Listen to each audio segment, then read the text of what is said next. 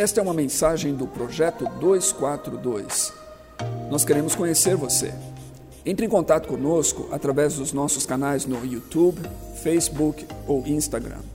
Será um prazer caminhar com você. Vamos acompanhar agora a mensagem. Oi, pessoal, nós nos reunimos mais uma vez aqui e hoje nós temos um momento bem especial de compartilhar a palavra de Deus.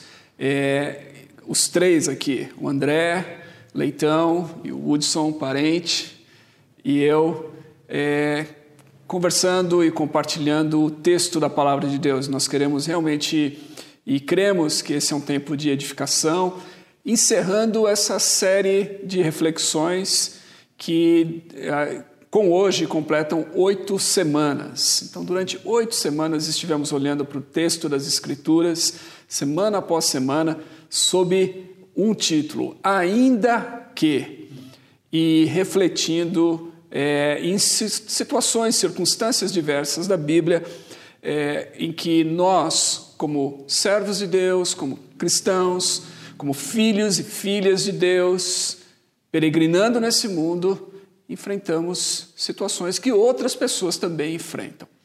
E então nós vamos é, olhar, vamos rever algumas dessas situações e vamos extrair aqui algumas lições importantes ah, para as nossas vidas nessa jornada.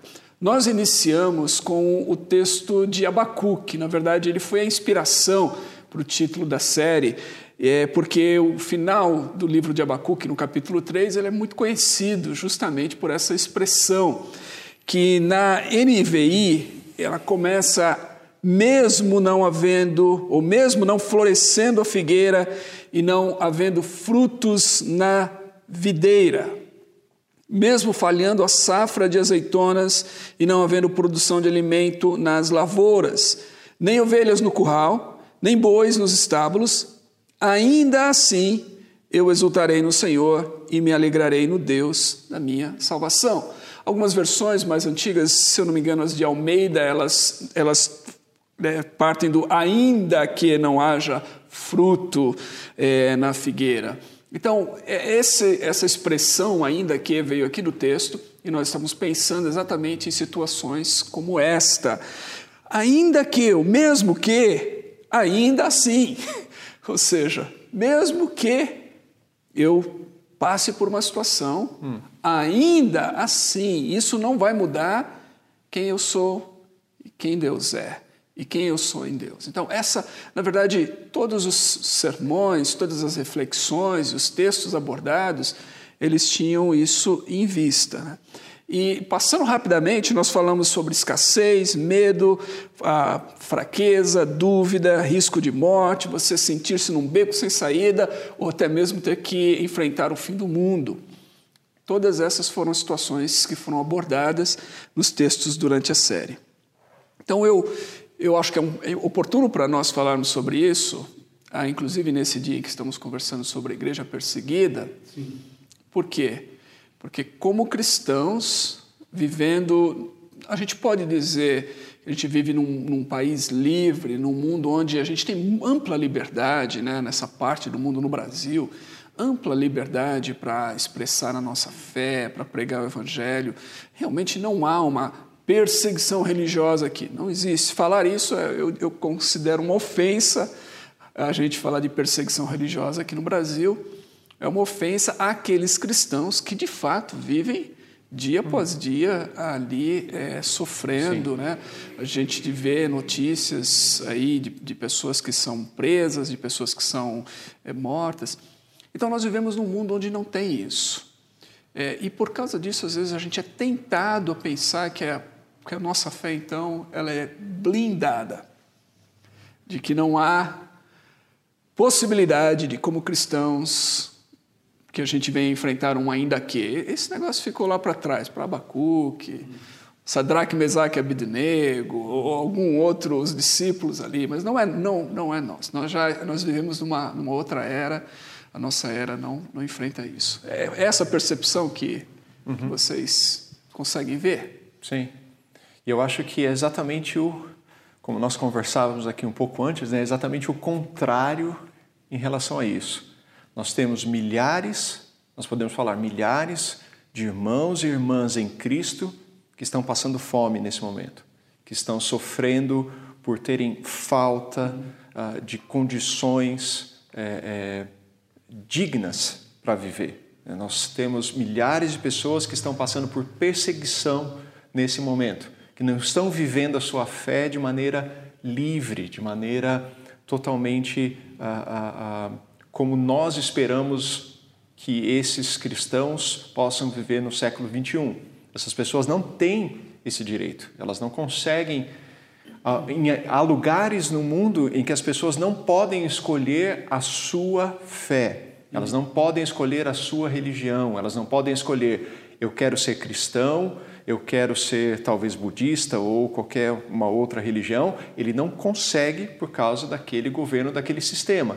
E o cristianismo é uma dessas religiões e eu acredito que é a mais perseguida nesse sentido. Uhum. Então nós temos ali milhares de irmãos em outros continentes e eu arrisco a dizer também no Brasil que passam por essa necessidade. E isso é uma coisa que nós precisamos conversar e precisamos entender que é o motivo para que a gente se mobilize como igreja como a, própria igreja primitiva, e a gente lê ali em Atos e lê o apóstolo Paulo falando, e ele saía então fazendo o quê? Levantando ofertas às igrejas que tinham mais condições para apoiar aqueles irmãos que tinham menos condições. Então, isso era feito lá, isso deve continuar ser, sendo feito hoje, tem sido feito, a gente sabe que há muitas pessoas se mobilizando e fazendo, mas a gente precisa continuar fazendo. E eu, eu acho que você tocou no ponto exatamente central disso, Sandro. O ainda que, e quando nós falamos isso, não é como se isso, olha, tá vendo? Esses textos aqui mostram então que você não vai passar por isso. Não, o texto está dizendo que talvez fosse o ainda que fosse quando você passar por isso, o Senhor está com você. O Senhor é a nossa força, o Senhor é a nossa provisão, o Senhor é o nosso consolador, o Senhor é aquele que nos conforta, né? Porque andar com Cristo não quer dizer que a gente não vai passar por isso. Na verdade, nós vamos. A tristeza é inevitável, né? Nós estamos nesse mundo, faz parte da nossa vida, né? Total, eu acho muito louco. Eu acho que essa, essa, esse lance que você mencionou, Sandro, que é a questão dessa fé blindada, acho que por um lado a gente deveria ter a fé, a fé blindada, a confiança em Deus blindada, que eu acho que é o que o profeta vai nos mostrar aqui, né? Que não importa o que aconteça, eu sei em quem eu confio, eu sei em quem eu tenho crido. Mas o que parece é que a fé de muitos de nós é uma fé de vidro né? Ela é uma fé parece de, de, cristal, assim, ela é delicada demais, no sentido de que qualquer coisinha que acontece já, já, tem um, já aparece o, o trinco ali na nossa fé, porque a gente se decepciona com Deus, né? E eu acho muito interessante, né, esse, esse, assim, a Bíblia como um todo é incrível e eu tenho encorajado, eu aprendi com, é, com os meus pais isso, eu encorajo as pessoas a lerem a Bíblia é, inteira e lerem e lerem para conhecer sobre o que se trata isso e quem é realmente Deus. É interessante que esse livro de Abacuque, ele começa, porque no início, a primeira, é, é, o, o, os dois primeiros versículos vão falar, né? Essa é a mensagem que o profeta Abacuque recebeu numa visão. E olha só o versículo 2: Até quando, Senhor, terei de pedir socorro? E o que eu acho incrível é a possibilidade que nós temos da gente ser transparente e honesto com o Senhor do universo. Eu acho que é por isso que a nossa fé, ela não precisa ser de cristal. Ela não precisa trincar quando vem a primeira decepção. A gente pode sim, ainda assim, se dirigir a Deus e conversar com ele, né? E até e a gente vê, por exemplo, aqui, porque na verdade ele até continua falando algumas coisas né, fortes. Tu, porém, não ouves, olha só o que, que ele está falando. Tu, porém, não ouves, clamo a violência por toda parte, mas tu não vens salvar. É esse o começo do livro de Abacuque. Então é um começo muito significativo, nesse sentido de que está acontecendo uma parada pesada ali na nação e ele está entendendo que. É, eu preciso buscar alguém. Quem eu posso buscar? E aí é que está ele sabe que só tem um que ele pode buscar, que é o Senhor. Então, mesmo estando acontecendo, é, é, ele, ele estando cercado por essas coisas, ele sabe em quem que ele pode confiar, para quem que ele pode olhar, e é por isso que ele consegue chegar no capítulo 3, né, aqui do livro de Abacuque, né, ele vai chegar no capítulo 3 e passar desse ainda que, que inclusive a NVT também é, traduz como ainda que, né? Então, o ainda que não, não né? que a figueira não produza frutos, é, e daí depois passar por a, ainda assim. Então, eu acho que a, a beleza talvez seja a gente entender como boa parte da igreja perseguida né, tem, eu acho que é, aprendido e tem a nos ensinar que a fé ela deve ser blindada, que vão, vão acontecer problemas, é, não vai ser tudo do jeito que a gente quer, aqui, mas a nossa fé, ela deve ser em um Salvador, né? porque é Ele quem realiza a obra, é Ele quem é o completo, é dele quem nós precisamos. As coisas vão acontecer, os problemas vão vir, mas a gente deve confiar nele, sabendo que a promessa, né, como a gente falou em alguns pontos aqui nessa série, sabendo que a promessa que nos é dada é de um futuro né? Então, eu acho que sim, sabe? Eu acho que a gente, nós como cristãos, acho que a gente precisa orar pela igreja perseguida e aprender com ela, né? Sim. O que eu acho interessante é que, nesse contexto todo também, pensando aqui, é, cristãos ao longo da história sempre enfrentaram momentos assim. Na verdade, o povo de Deus, né? A gente pode pensar, quando a gente pensa em cristão, a gente está pensando a partir do Novo Testamento, ali, a partir de Atos. Mas a gente tem que lembrar novamente que o povo de Deus não começa em Atos, o povo de Deus começa em Gênesis, né? Essa relação de Deus com o seu uhum. povo começa em Gênesis. E esse é um povo que, por diferentes razões, diferentes, mas sempre enfrentou ah, momentos ah, de dificuldade. Lá em Gênesis teve momento de seca, eles tiveram que migrar para o Egito justamente para conseguir alimentos, uhum. fome. E essas situações elas se repetiram ao longo da Bíblia em diferentes situações, diferentes momentos que a gente lê e no decorrer da história. Então, lá em Atos, eles também têm situação de perseguição. A igreja nasce, cresce ali, mas rapidamente essa igreja tem que se espalhar uhum.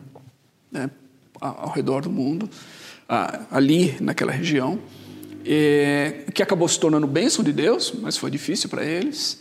Aí tem toda a perseguição do Império Romano, a igreja, a igreja, se espalha. E mais recente, a gente pensa assim, e, eu, eu, eu pensaria, e não só no cristão, mas eu pensaria em pessoas que declaram fé em Deus. Então, eu me lembro daquele livro, é, O Povo Mais Feliz da Terra, do Demo Shakarian, que é a história do povo armênio e, e, e, fala sobre o genocídio que houve com os armênios entre eles. E eles eram um povo de fé, um povo que cria em Deus, na verdade. As histórias ali são histórias extraordinárias, na verdade, de fé e confiança em Deus. Mas tudo isso não os livrou de passarem por uma das, das coisas, das maiores tragédias do tempo recente, né? uhum. que não é muito, não é tão falada assim quanto uh, outros outros uh, momentos, né? E aí você tem o Holocausto judeu, eu estava ouvindo um filósofo, ou sobre um filósofo na, é, recentemente, chamado é, Joshua David Heschel. E ele foi um daqueles que, por causa do, do, do nazismo, daquele momento, ele teve que sair. Ele sobreviveu porque ele foi para os Estados Unidos, se abrigou lá, então ele não, não morreu, mas praticamente toda a sua família morreu em campos de concentração nazista. Né? E alguém dizia assim que alguém chegou para ele como judeu e era um judeu é, é, ortodoxo na sua fé, que mantinha fé em Deus. Alguém chegou para ele e perguntou para ele assim: onde é que está Deus? Né? E ele falou assim: não me pergunte onde está Deus, pergunte onde é que está você. Onde que você estava no Holocausto? O que você fez para impedi-lo? Né? Uhum. Ele estava falando isso para jornalistas nos Estados Unidos, na verdade. É, é, então, eu acho assim, quando André, quando você falou sobre a gente, a igreja ter oportunidades, veja nessa pandemia. A, a, escassez da pandemia, a falta de emprego de muitas pessoas, e tudo isso criou uma oportunidade. Alguns poderiam perguntar onde é que está Deus no meio da pandemia, mas a questão não é onde está Deus, onde está a igreja de Deus no meio da pandemia, onde estamos Sim. nós como povo de Deus no meio da pandemia. Né? Hum. Então eu creio que esse ainda que que a gente viu aqui, marcado por. Eu creio que isso, essa é a maneira de Deus trabalhar em nós. Uhum. É trabalhar em nossas vidas, em nosso caráter, em nossa fé é trabalhar em nós como povo dele, como igreja dele nesse mundo, é dar a nós a oportunidade de exercer essa fé de maneira autêntica, tanto no sentido vertical quanto horizontal. Vocês conseguem perceber Sem isso? Dúvida. Sim. É, eu, eu ouvindo você e o que o Hudson estava falando antes, né, e lembrando das mensagens que a gente foi ouvindo durante esse mês, é, o que ficou muito claro para mim e, e ouvindo, é, é, e o legal é de você poder ouvir diferentes pessoas pregando sobre esse mesmo tema, e, e para mim o que ficou muito claro é assim, a presença de Deus, né? e como você falava, Hudson, o, o, o se dirigir até Deus. Né? Então, não importa o momento em que a gente esteja passando, desde que a gente passe esse momento com Deus. E isso que a gente tem, eu acho que esse tem sido um ponto central para nós nessa, nessa série, de, e, e poder estar tá falando assim: nós estamos com Deus. Nós estamos, nós estamos passando isso, essa pandemia, essa, essa desgraça que tem acontecido, em especial aqui no nosso país. É, milhares de pessoas perdendo a vida, milhares de famílias sofrendo com isso, milhares de pessoas perdendo seus empregos, seus negócios.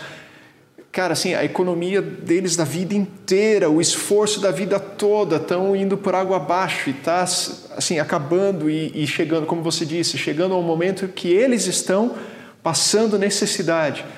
E aí, como enfrentar tudo isso? De novo, o que a gente tem falado, ainda que Deus está dizendo, eu estou aqui, eu estou com você, eu vou andar com você. Né? Como a, a, a mensagem que eu trouxe, que era aquela tempestade, uhum. né, que Jesus vinha né, e que eles ouviam a voz, e o, o sentido mais forte e claro para mim é esse, que consigo ouvir a voz de Cristo, a voz do Senhor dizendo: Não temas, sou eu, sou eu.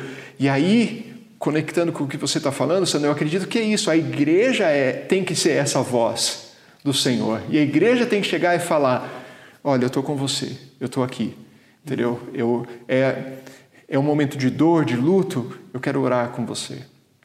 Eu quero buscar conforto, eu quero chorar com você, porque tem horas que nós não temos palavras, nós não temos explicação, nós não. não é, é, é muito além do nosso entendimento. Então, eu só quero né, estar com você. Eu, na verdade, eu queria poder te abraçar, talvez, né, porque a gente tem isso e a gente nem isso está podendo fazer, mas pelo menos eu quero te acompanhar aqui, ligar para você, ver você por uma chamada de vídeo e orar com você, acompanhar e lembrar que Ele quer estar com você, que Ele está com você, que Ele quer andar com você nesse momento ou em outras formas, né, como a gente tem feito como igreja, a gente tem visto outros fazerem, que é qual é a necessidade financeira, o que a gente pode tentar ajudar, o que a gente pode tentar fazer e, e buscar praticar. Eu acho que aí é isso, nós vamos ser essa voz, né, e as pessoas vão poder ouvir a voz do Mestre dizendo: não temos.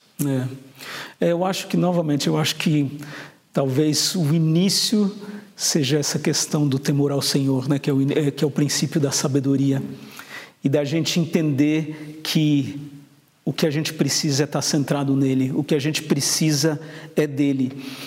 E eu acho que talvez isso é o que falta para muita gente, para muitos de nós. É, muitas vezes isso, a nossa vida vai ser abalada, né? Às vezes vem momentos de dificuldade para a gente, aonde falta fruto, aonde a gente vai se sentir encurralado, onde a gente vai se sentir sem força, aonde a gente vai se sentir em meio à tempestade, com dúvidas e uma série de coisas, como a gente viu nessa série, né? Que vai parecer realmente que o mundo está se acabando ao nosso redor, mas novamente, eu acho que o, esse, esse, livro tão curto, né, de, são três capítulos só, esse livro de Abacuque, mas eu acho que ele tem um ensinamento tão grande para nós, porque, novamente, eu acho que o profeta, ele, quando ele sabe a quem ele está se dirigindo, ele está se dirigindo a Deus. Então, assim como Jó, é, eu vejo que Jó é a mesma coisa, né? Jó, ele questiona uma série de coisas, ele questiona o dia que ele nasceu, mas ele está o tempo todo se dirigindo a Deus e ele não duvida da existência de Deus. É isso que eu acho muito interessante. Então, ele, ele duvida de outras coisas, ele tem outros problemas e Deus dá espaço, inclusive, para ele é, ter uma série de problemas ali, mas ele, ao mesmo tempo, ele sabe quem Deus é. E até que chega um momento onde Deus se revela a ele e fala de uma forma né, mais direta com ele. E o que eu vejo é que a gente precisa, talvez justamente ter isso que Abacuque tem aqui, né, que é esse, o início do capítulo 3, que já diz o seguinte, que o profeta Abacuque entoou essa oração. Eu já gosto disso, né, entoar essa questão de...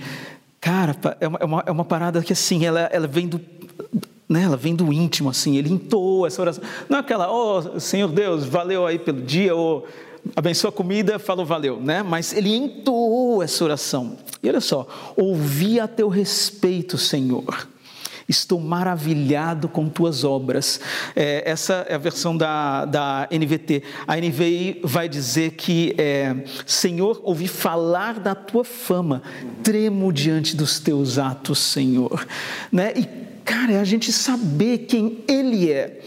Então, eu acho que uma coisa que é, acho que cada um de nós pode tirar de uma série como essa é a gente saber que, como a gente né, estava falando, que esses ainda ques, eles vão acontecer na nossa vida. Infelizmente, pessoas queridas vão falecer. É, né, se a gente não for antes das pessoas mais queridas para nós, na verdade, elas vão falecer, essas coisas vão acontecer. Vai ter momento, talvez, da falta de fruto, vai ter momento da gente se sentir com medo, acuado, até com dúvida, mas que ainda que aconteça tudo isso, que nesses momentos a gente pode olhar para Ele, porque foi Ele que veio na forma do seu filho Jesus. Foi Ele que entregou tudo, Ele entregou a sua própria vida, Jesus entregando a sua própria vida em favor de nós, em favor de uma humanidade que não merecia, que não é por merecimento nosso, é pela graça e amor dele e ele se entrega por nós. Então eu acho que assim, como a gente olhar para esse amor tão imenso, esse amor tão absurdo, e a gente querer duvidar e a gente querer achar que é a gente que vai resolver o problema do mundo. Não, é a nossa confiança nele é que vai fazer a diferença. Então eu acho que daí é a gente pensar que Deus ele nos orienta e ele nos instrui para que nós realmente possamos agir nesse mundo. E ainda que, e aí, né, talvez falando para aquelas pessoas que é, não fazem parte da igreja e criticam a igreja, ainda que você veja que números cristãos não vão estar cumprindo o seu papel, porque isso é verdade, por um lado nós somos pessoas que se unem, é uma série de doentes, né, de pessoas com problemas, pessoas problemáticas, que vêm, se juntam, né, para olhar para o Criador do universo e falar, a gente quer viver como você. E algumas dessas pessoas, inclusive, vivem, inclusive ficam aí nas suas mazelas, mas o que a gente quer é a gente estar tá junto e a gente poder seguir a orientação do, desse nosso Senhor e Salvador, para que a gente dessa forma possa fazer uma diferença no mundo e conectar o mundo com o amor, com a graça e com a justiça também de Cristo, né? Interessante isso, pensando é, como que nesse momento de pandemia, eh, e a gente experimentou várias dessas coisas, é, é, eu acho que é bem interessante, porque aquilo que nós falamos nessa série são coisas que muitos de nós experimentaram. Né?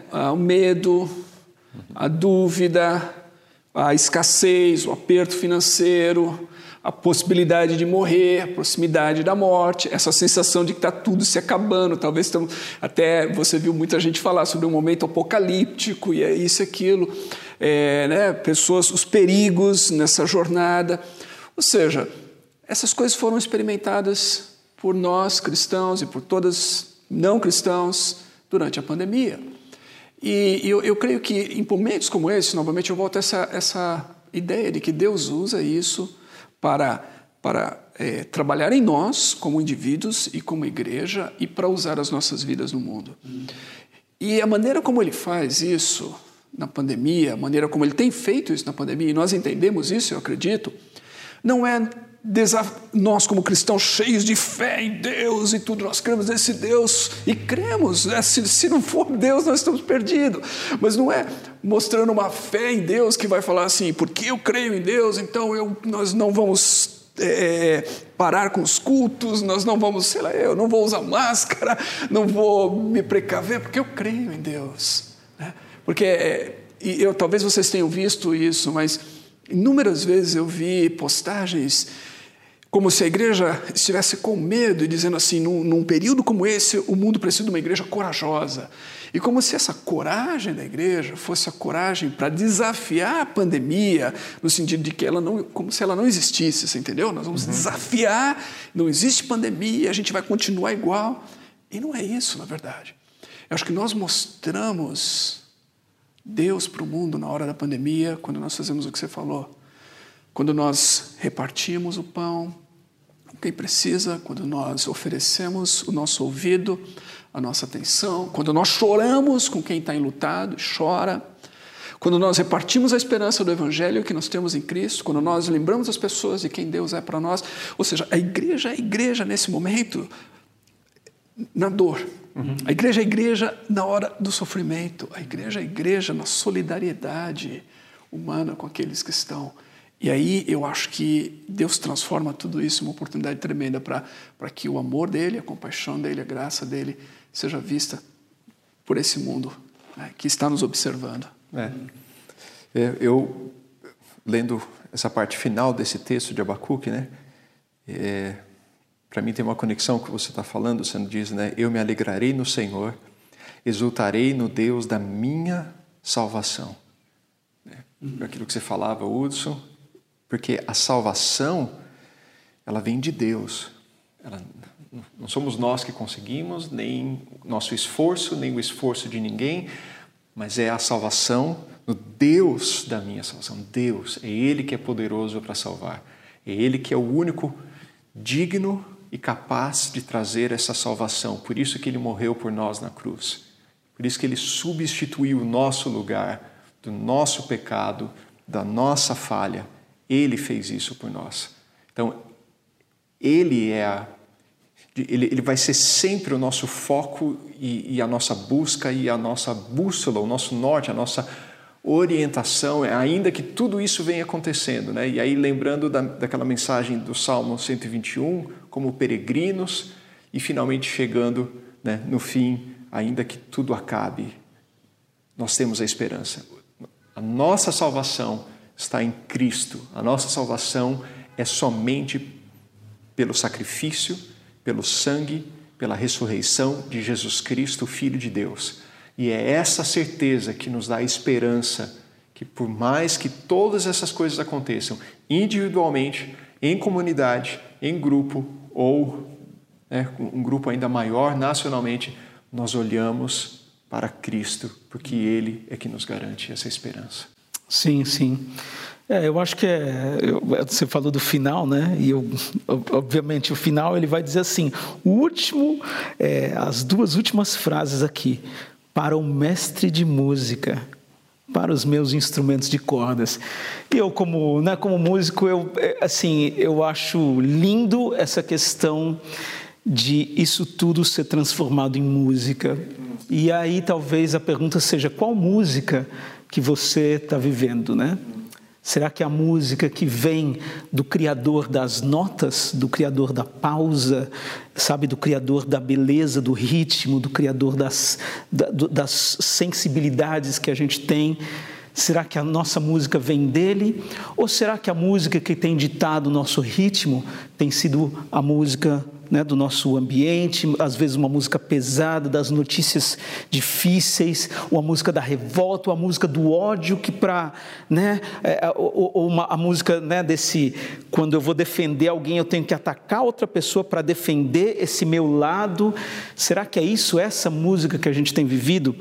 E eu acho que o que. É, o, o, profeta, uma das coisas que o profeta Abacuque nos ensina aqui é isso, né?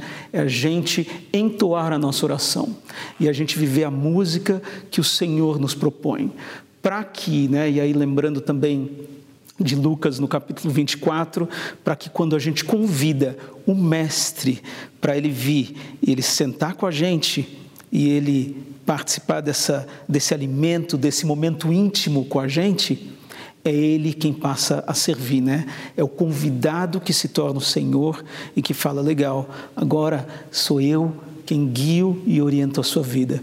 E aí, quando a gente se coloca debaixo da sabedoria, debaixo da vontade de Deus, aí assim eu acho que a gente realmente experimentar essa nova vida.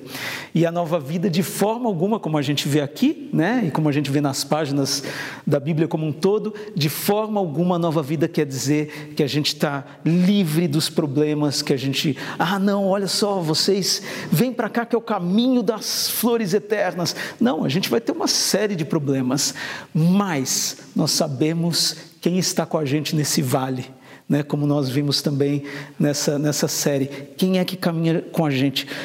Tu estás comigo, tu estás conosco, o Senhor, Ele está conosco. Então, essa, é toda, essa faz toda a diferença. Então, eu acho que para as pessoas que às vezes, inclusive, não conhecem a Cristo, eu acho que é você olhar e você perceber à tua volta que música que você está vivendo. A música que o Criador do universo propõe, que o Criador da, da beleza, da, né, das coisas mais belas que a gente conhece, a música que ele propõe é uma música de vida e uma música que vai ser cantada com ele eternamente. Onde, como a gente pode ver também, né, quando o mundo se acabar, é, num dos textos que também foi lido, de Apocalipse, no capítulo 20, é, 21 ali, vai mostrar como o próprio Deus, como sendo a nossa recompensa, onde Ele vai estar com a Sua presença entre nós. Então, o que, que a gente pode querer mais? Né?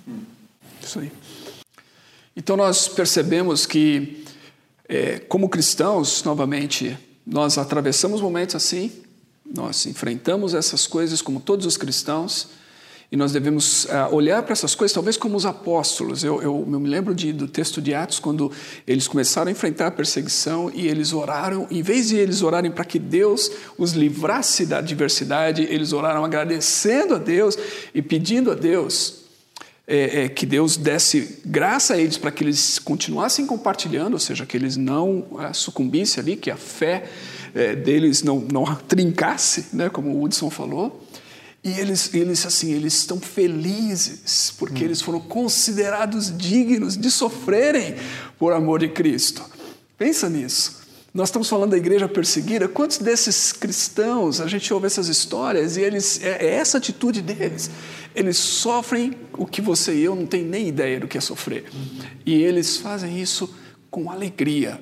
Então eu acredito que essa série toda, o Ainda Que, tem a possibilidade, se nós realmente ouvirmos a voz do Espírito, talvez você queira voltar e, e ouvir essas, essas, mensagens novamente. É, e, e ouvirmos a voz do Espírito de fazer com que a gente tenha a nossa fé fortalecida em Deus. E se você não tem fé, você descobrir que é possível ter fé por meio de Cristo. Ele é a, a, nossa salvação. Ele é que nos conecta com Deus e com o mundo e com a realidade.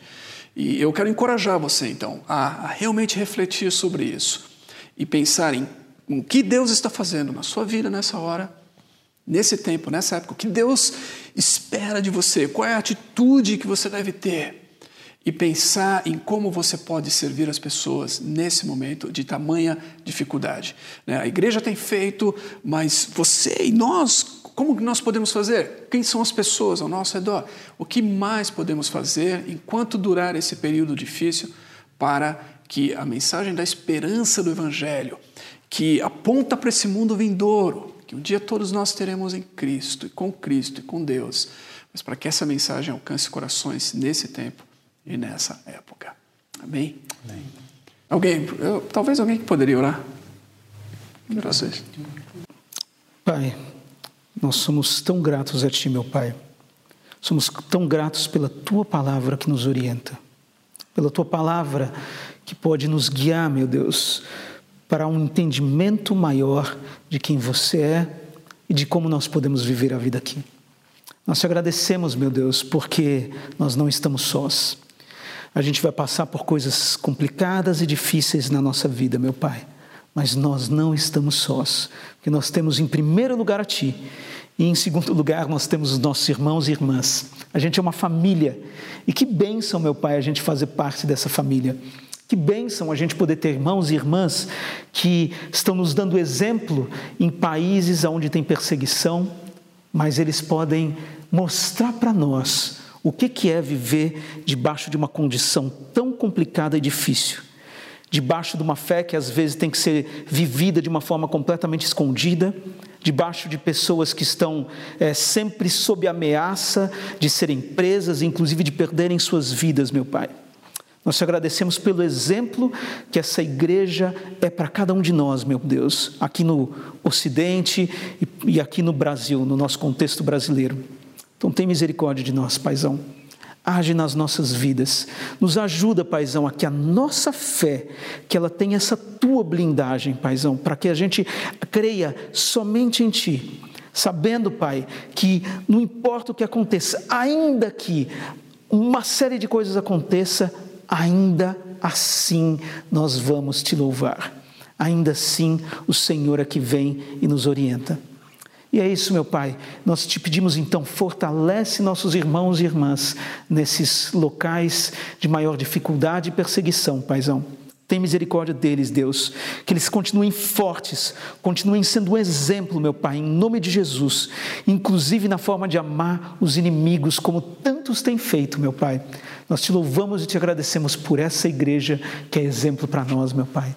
Te louvamos e te agradecemos. Nos ajuda a ser bênção no nosso país, nos ajuda a ser bênção nesse momento difícil que todos nós estamos passando. Te agradecemos pelo teu tão grande amor. Em nome de Jesus. Amém. Amém. Amém.